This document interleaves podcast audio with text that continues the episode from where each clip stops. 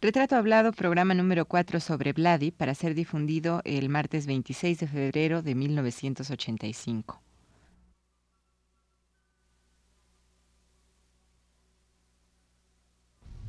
Radio UNAM presenta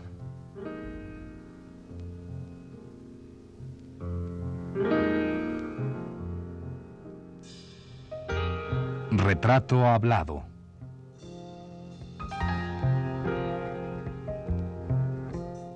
Vladi.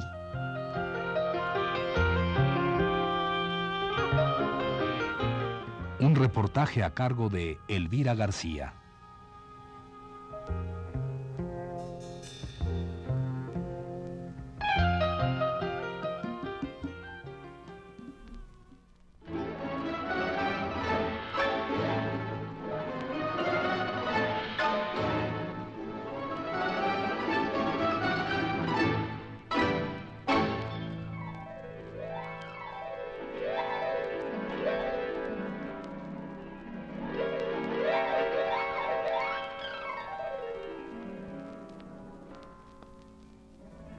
La década de los 50 es decisiva para las artes contemporáneas de México y del mundo. En nuestro país, en el terreno de las artes plásticas, 1950 marca el rompimiento definitivo de los artistas jóvenes con la llamada Escuela Mexicana de Pintura, movimiento surgido a partir del muralismo y cuya temática pretendía rescatar y mostrar las costumbres y los distintos modos de ser de nuestra cultura reforzados por el colorido y el manejo destacado de la figura humana.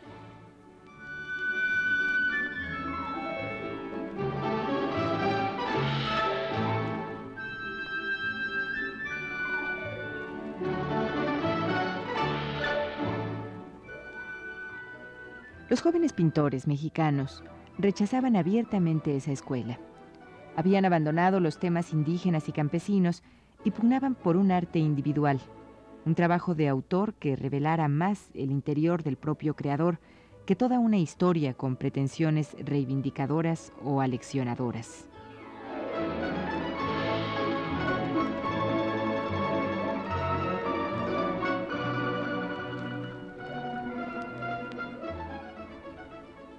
En esta lucha por romper con el estereotipo antes mencionado, hay que nombrar a artistas fundamentales cuya labor y cuyo arte fue el paso definitivo a la búsqueda de otras propuestas estéticas.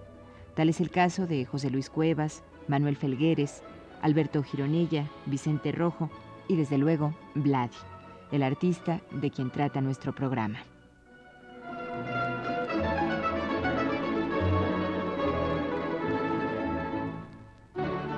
Tú llegas a un momento en que, todavía está este asunto de no hay más ruta que la nuestra y, no, ya... No, cuando llegues todavía no hay esto, no hay estas tonterías. De la, no, escuela eh, está de pintura. Diego, no, está Diego y Orozco, ¿no? Y esto es, eh, todavía no es la pachanga. Pero cuando tú ya, digamos, te afirmas en México, está, eh, ya existe la necesidad Sí, por un lado está la Escuela Mexicana de, Pintura y por el otro está los jóvenes o las gentes que quieren hacer el cambio. ¿Tú, ¿Por qué no tú pudiste haberte quedado en el otro, no sé, o sea, ¿En el qué? En el otro, en el lado de, la Escuela Mexicana de Pintura, no aún no siendo todavía. Oh, no. No. ¿Qué era lo que te hacía eso? Eh, Elvira, yo creo que mi, mi, mi inclinación, no, no, no, me conoces, mis inclinaciones son, eh, yo diría, muy, vienen muy, con, raíces muy fuertes. Eh, yo te mentiré a ti, pero a mí mismo yo no me miento nunca, ¿no? y a mí me dedico, me dedico a... Eh, mi, mi, juez más poderoso, mi interlocutor más vivido soy yo mismo, y con este no juego, ¿no? Y este, eh, este interlocutor mío, cuando yo estoy pintando, yo no puedo no dejar, yo, yo pienso en el Caravaggio y en el Greco que vi, y, de repente me doy cuenta que se me olvidó ver tal cuadro, y, y tomo el avión y lo voy a ver, no exagero, lo he hecho diez veces. Cuando yo llegué a un momento que me di cuenta que yo no conocía al greco y que me faltaba eso, y yo agarré con todos los sacrificios de Isabel y míos y me fui a, España y casi me pasé un año y conocí al greco y descubrí a Goya. Y, y, esto fue muy, muy, muy importante porque es un momento en que descubrí que la pintura no es la imagen, que es toda una cultura material y a través del Greco descubro Venecia. Claro. No, yo no soy capaz de adaptarme a un medio, ni en Rusia. Yo creo que soy de una extirpe espiritual y genética, ¿cómo diríamos?, eh, mental de gentes que son incapaces de, de transigir, ¿no? Eh, más que en la forma exterior para no molestarte, pero, pero que en el fondo son muy convencidos. Yo creo que vengo de, de guerreros eh, eh, de tercera cuarta o quinta generación, de gente de convicciones muy firmes.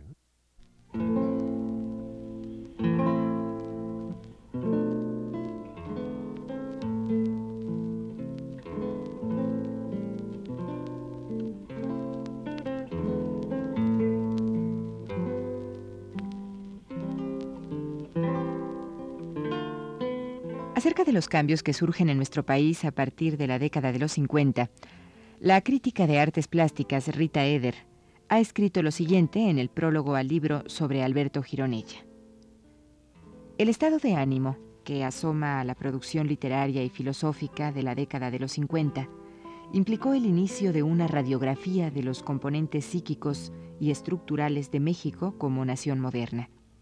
Tal tendencia explotará con fuerza a través de una literatura engendrada a la sombra de un proceso verticalista y autoritario.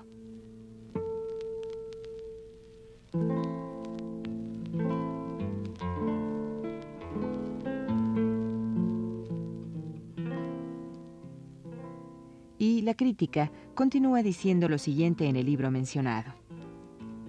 Durante el alemanismo, se debilitan las posibilidades reales de un proyecto nacional propio que asomaba prometedor en los años 20 y 30. La necesidad de preservar el poder con base en una unidad perfecta, donde no hay el más mínimo espacio para la disensión, se sustentará en un lenguaje cuya retórica nacionalista no rebasará el círculo limitado de las palabras. La revolución, pieza clave dentro de este esquema, se convertirá en una especie de pasado mítico que entre más exaltado, más deja ver su liquidación.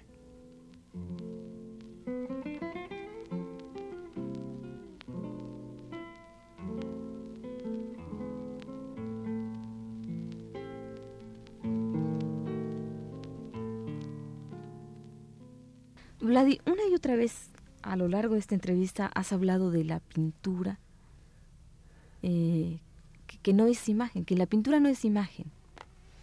Sí. Ah, ¿Tú tienes algo de que la pintura y la no pintura dentro de la pintura, una cosa así? ¿Tú, tú, tú eres el que manejas este, este término de la pintura y la no pintura dentro de la pintura? Sí, sí. ¿Podrías explicarme esto? No sé si podría. Pero sí es mi, mi preocupación desde el año 79 hasta ahora. Y cada vez va en aumento, ¿no? Sí descubro, eh, con motivo de los frescos, con motivo de los frescos, en donde sigo haciendo la pintura que hacía antes, es decir, lo que es una pintura directa, lo que es una pintura moderna, donde cuenta el gesto, donde cuenta el color directo, la transparencia, etc. Pero lo que pasa es que de repente el fresco te ordena.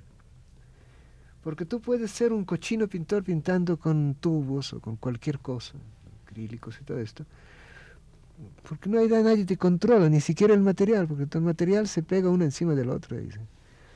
Eh, después el tiempo dirá que es una porquería, pero eh, por lo pronto da el pegue se puede reproducir una foto en, colores, foto en colores y salir en el periódico. Pero el fresco de repente te obliga a darse cuenta que la pintura no se puede hacer de cualquier manera, porque si tú la pones mal se cae, se borra.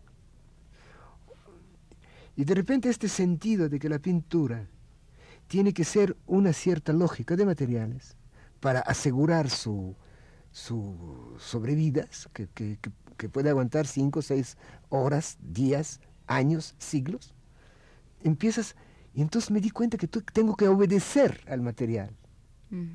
Y poco a poco, así como eh, a ciegas, se me fue haciendo esta idea, ¿no? Y cuando me quise poner a hacer cuadros, en los, insertar cuadros en los murales, que la intención eh, ya fue bastante consciente, decir, bueno, vamos a poner cuadros que estén hechas con esta lógica, que todos los colores que se ponen y todo el proceso sea de una gran lógica,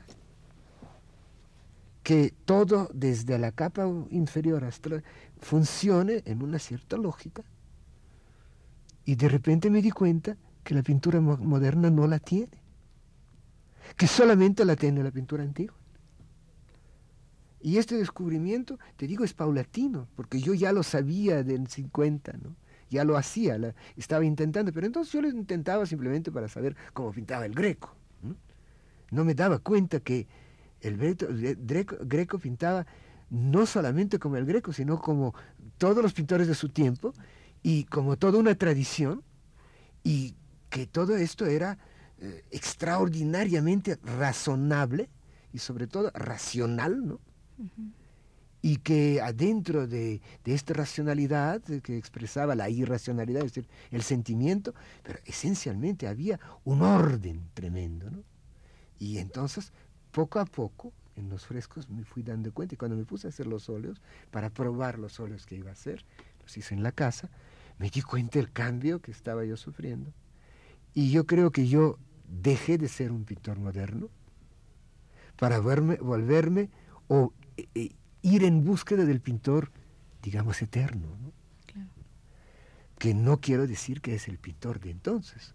Yo creo, me voy a saltar toda una etapa y nadie me va a entender, pero yo creo que la pintura pasada no es nada con lo que será.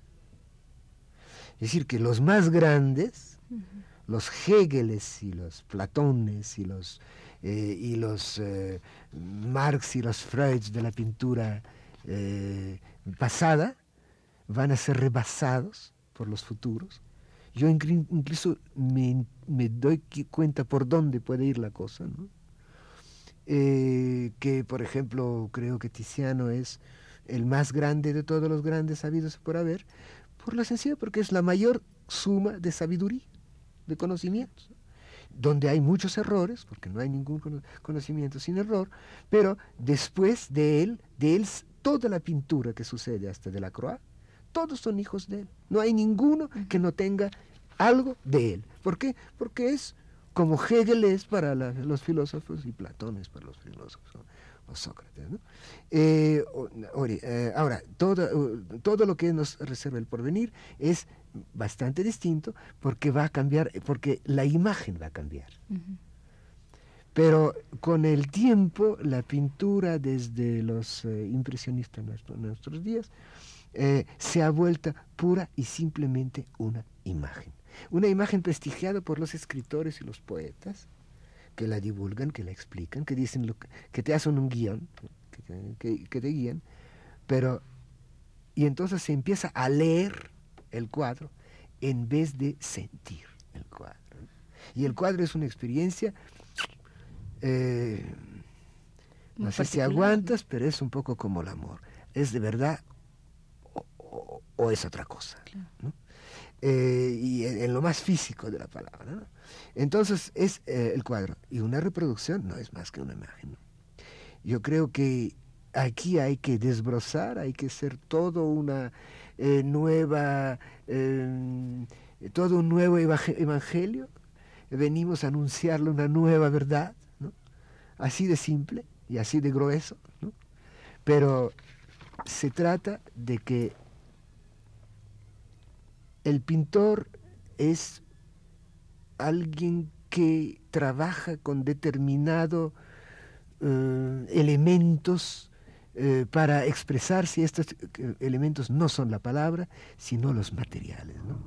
Y los materiales cuando más se ciñen a su propia sobrevida, es decir, en su propia perduración, cuando más logras hacer un cristal, un mármol, un, eh, un ópalo, tanto más vida va a tener el objeto, tanto más tiempo durará, tanto más oportunidad le des a que lo lea alguien en el futuro que quizás en tu generación no encuentra su secreto finalmente todas eh, las mm, eh, la inflación de imágenes que hay a través de, en nuestro tiempo que son eh, son cósmicas en números pero no van a sobrevivir a nuestro tiempo.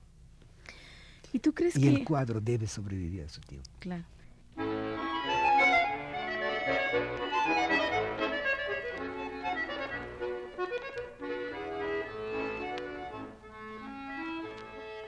Rita Eder, la investigadora en artes plásticas de quien hemos estado leyendo hoy un fragmento de su ensayo acerca de los cambios que ocurren en la década de los 50, dice a grandes rasgos que como resultado de ese anquilosamiento de nuestra Revolución Mexicana y del discurso político, se acelera un proceso crítico del que serán sus principales exponentes dos intelectuales que hasta hoy gozan de reconocimiento, Octavio Paz y Carlos Fuentes.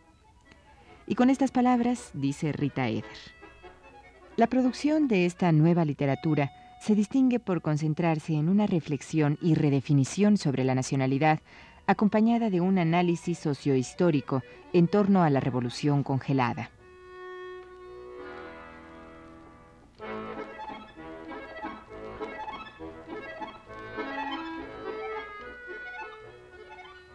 En el contexto del análisis de nuestro ser mexicano y de nuestras instituciones, todo ello en busca del cambio de expresión y de una mayor autenticidad, los artistas plásticos estaban unidos, más que por la vocación o por la temática en común, por la necesidad de, como dice Rita Eder, desafiar lo que a sus ojos se había convertido en una expresión artística al servicio de la cultura oficial.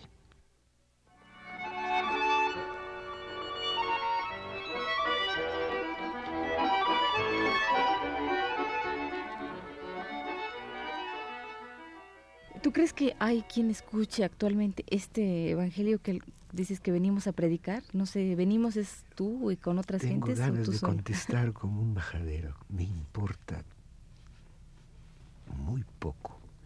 Como yo creo que a nadie le importa el placer que tú tienes en vivir o en hacer cosas. Quizás no le importa a nadie y a ti no te tiene que importar, a los demás le importa.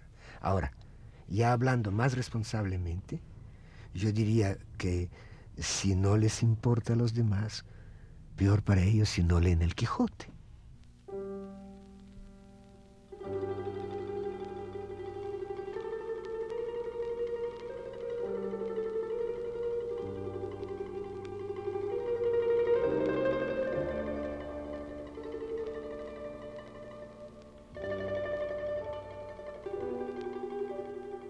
Es en este marco que hay que estudiar la obra de Vladi, un artista que desde su llegada a México buscó a los jóvenes artistas para luchar al lado de ellos, por lo que en aquel tiempo consideraban viable e importante para la pintura mexicana. Había que buscar en el interior de cada artista sus propuestas plásticas, ya no en las historias y los mitos de nuestra identidad nacional. La pintura de estos jóvenes entonces fue más interiorista que narrativa o literaria.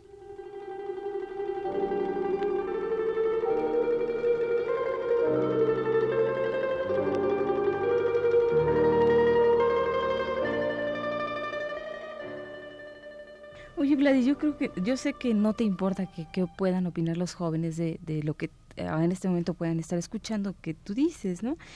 Sin embargo, eh, no, no me es indiferente. Es decir, ¿tú qué opinas de, de la pintura joven de la pintura conceptualista, todo esto. Uy, no, todo esto me aburre, me parece. estoy harto, estoy harto de las cosas estas, no, no, no. Esto, me da la sensación que todo esto me lo pueden contar por teléfono y ya lo he visto, ¿no? Todo esto sí ha visto, visto, visto, ¿no? horrendo, ¿no? Horrendo. Ahora, no digo que esto no, no, no sea talento, ¿no? No, yo no, niego el talento, simplemente yo me dedico específicamente a la pintura y estoy, eh, estoy arrobado con, la, con el, la expresión pictórica. Entonces, eh, no digo que una imagen no me guste, no me, me puede encantar, ¿no? yo diría que todo, todo lo que es talentoso me gusta, como mariposas y flores, ¿no? pero digo, no tiene nada que ver con la pintura. ¿no? En esto soy un poco sectario, ¿no? por algo vengo del trotskismo. O sea, eso no es pintura. Esto no es pintura. Bueno, en tu obra me llaman la atención pues varias cosas, dos entre ellas, la presencia del hombre mutilado. Oh, qué bárbara. Y de la a mí también me sorprende. Justamente aquí tenemos a Lucrecio, eh, de la, con la traducción de Bonifaz, y me quedó, quedé el otro día, pero eh, realmente impactado a, un punto paralizante cuando en el suplemento de novedades sacaron unos dos versos de, Lucrecio, donde describe un cuadro que yo estoy haciendo eh, hace tres años, estoy todavía pintándolo, está periódicamente terminado y luego lo vuelvo a agarrar y lo sigo, pero eh, cuyo origen está en el año 46, en un dibujo del 46, y que jamás he entendido y que no entiendo. Y que aquí Lucrecio lo describe en el año, eh, eh, en, el siglo anterior a Cristo. Que es un unos personajes cuyos miembros están entreverados, pies son manos, manos son pies, no tienen cabeza, y están entreverados, son una especie de andrógeno o no andrógeno, seres que son una posibilidad de otros seres y que son absurdos. Esto yo lo, eh, eh, estoy aterrado cuando veo estas cosas y al mismo tiempo fascinado de que yo pueda decir algo que se me escape y que, sea quizás mejor que yo, ¿no? Claro. Bueno, lo que pasa es que, eh, continuando un poco con lo que te decía, que de lo que me llama la atención, aparte de otras cosas de tu pintura, es esto de los, los el hombre mutilado, pero lo que pasa es que ahorita ya me contengo un poco porque tú hablaste hace un rato de que la pintura no es imagen, la pintura no necesitas, no es, no es literatura, pues. ¿no? Entonces sería absurdo que te pidiera por qué, que te preguntara por qué el hombre mutilado, por qué la destrucción, por qué la dosis de horror. no, Elmerita, no, Elmerita, vamos a ver. Yo no digo que el cuadro puede no ser imagen. Yo digo que no se justifica por serlo. Un cuadro se justifica por ser pintura. Es decir, yo quiero justificar, justificar la imagen por la pintura y no al revés. Así es que eh, adentro de lo mío, evidentemente, hay suficientes imágenes para divertirse, repudiarlo, encontrar que yo soy un, eh, un maricón frustrado, o, que sea así, o que sea asá, o que sea un religioso, un místico, o lo que tú quieras, o, o un hecho bolas, ¿no? Todo, hay suficiente de todo, ¿no? Hay, hay imágenes mm, eh, históricas y hay epopeyas y, hay gente que se matan y hay gente que se violan y, hijas que violan a su padre y, eh, erotismo y retratos y eh, mares y paisajes y abismos, todo hay, hay de todo, ¿no? Pero yo digo, todo esto a mí no me justifica.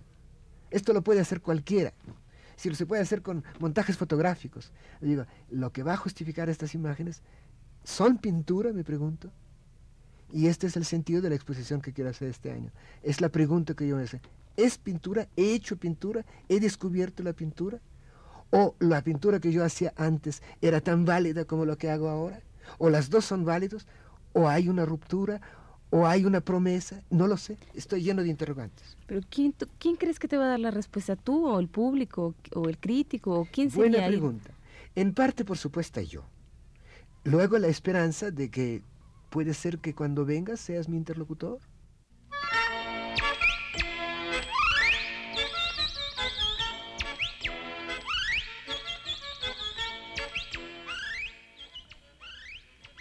A partir de su integración al medio mexicano, Vladi se concentra en su quehacer plástico.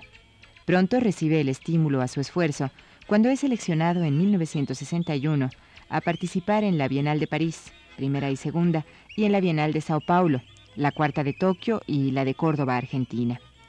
Luego de hacer un viaje de estudio a Europa, la Embajada de Francia le concede la beca especial de arte en 1966, año en que se establece en París para hacer litografías.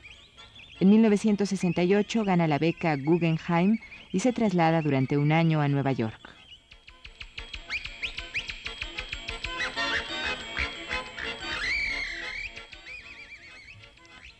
En 1971, Vladi obtiene el premio del Salón Anual del Dibujo en la plástica mexicana e igualmente en 72 obtiene el Premio Nacional de Grabado. A partir de 1972 es invitado por el presidente de la República a pintar un mural. De esa fecha, hasta hace apenas dos años, Vladi dedicó todo su tiempo y esfuerzo a la realización de este mural de enormes dimensiones. Nueve años de trabajo que Vladi dejó en estos murales de la Biblioteca Miguel Lerdo de Tejada, Una obra inmensa que parecía ni iba a terminar. Ahora está plasmada en los muros de esa antigua iglesia. Son 2.000 metros cuadrados de trabajo.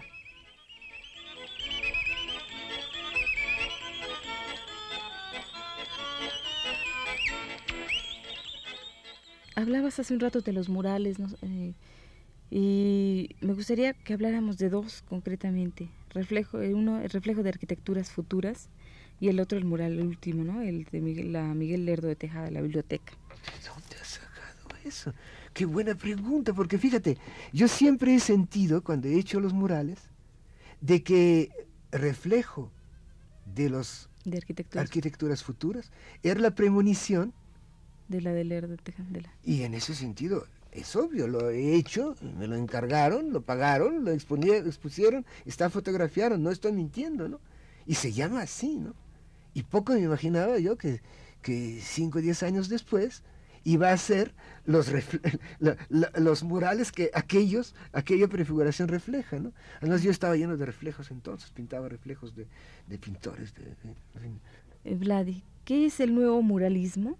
Y también, ¿qué es eso de el espectamuralismo? No, espectamuralismo es una cursilería. Esto no es una, es una palabrota. Yo no la he inventado y detesto este ¿No, lo inventaste tú? No, por, supuesto que no. No, no eh, olvídala, eh, córtala del programa, es horrenda. Es una, una cursilería. Sí, a mí me parece como show, ¿no? No. Es, un show del muralismo, una cosa así. Esculptomuralismo. Estos eh, eh, barroquismos excesivos que llegan a ser cursis de, de, pintores de otros tiempos. No, esto es una, una tontería provinciana. Pero lo del nuevo muralismo lo, del nuevo muralismo, esto sí yo creo que podría aducir algo, ¿no? Eh, en el sentido de que el muralismo mexicano, al que le debo eh, mucho, por supuesto, ¿no? Aunque fuera en la medida en que lo rechazo, pero tenía que haberse producido como fenómeno, eh, en realidad hoy día me he descubierto que no hago, no, no es tanto que lo rechazo como que lo continúo. Y diría con precisión, en unos rincones del mural de la escalera de palacio eh, de Guadalajara, Orozco ha pintado, son muy oscuros, yo no los había visto entonces, pero ahora tienen luz. Eh, había pintado unas cosas y estos rincones me recuerdan mucho lo que yo, recuerdan mucho lo que yo estoy haciendo, ¿no? Con una enorme libertad usando el grafismo y eh, una enorme libertad que Diego jamás ha tenido, eh, es una pintura muy moderna, ¿sí, ¿no? Entonces, estos rincones yo los reconozco que yo lo que estoy haciendo tiene de esto, ¿no? Evidentemente, entonces no los había visto, digo, estaban muy oscuros, nunca los había podido ver. Pero esto no es una excusa, ni me tienes, ni y, tienes derecho a no creerme sobre palabra. Pero de todos modos, este tipo de pincelada está adentro de la obra Orozco que yo conozco. Es decir, esta libertad, este, esta pintura gestual, ¿no? Que se da más importancia al gesto que al tema que está describiendo. ¿no? Eh, esto, yo participo de esto. Ahora, perdón, tú quisieras decir con esto, o yo quiero entenderlo así, que, Orozco era ya parte del nuevo muralismo, que estaba ya estaba fuera de lo que era el muralismo. Muy buena pregunta, y yo digo que absolutamente que sí. Yo creo que Diego es, eh, eh, Orozco es un nuevo muralismo, aunque fuera que sí históricamente lo vemos como en realidad sucedió, que él estaba contrapunteado con Diego.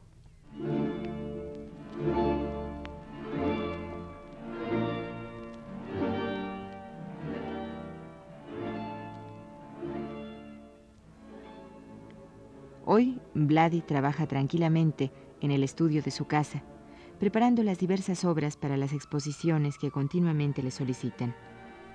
Una de ellas, quizá la más importante de este año, se inaugurará el 13 de marzo en el Museo Universitario del Chopo.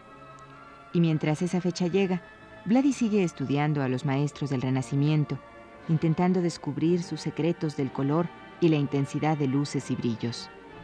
En el último autorretrato de Vladi, Tiziano parece haber dado una mágica pincelada a sus rojos brillantes.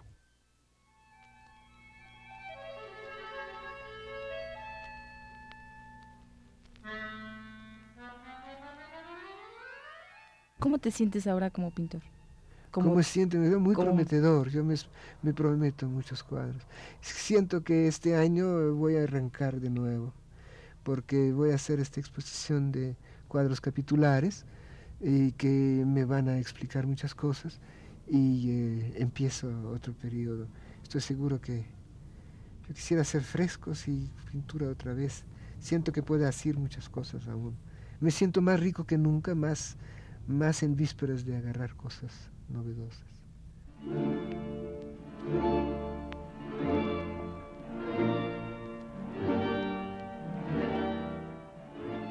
Esta fue la cuarta y última parte de la serie dedicada al pintor mexicano Vladi. Gracias por su atención.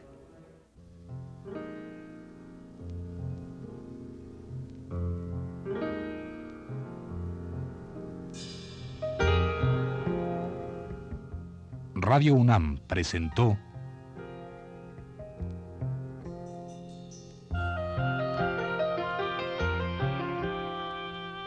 Retrato Hablado. Vladi.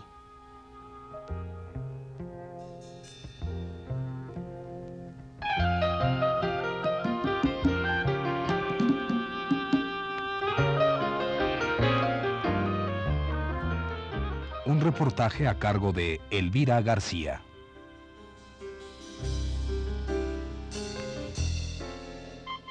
Grabación y montaje de Manuel Estrada y José Luis Aguilar.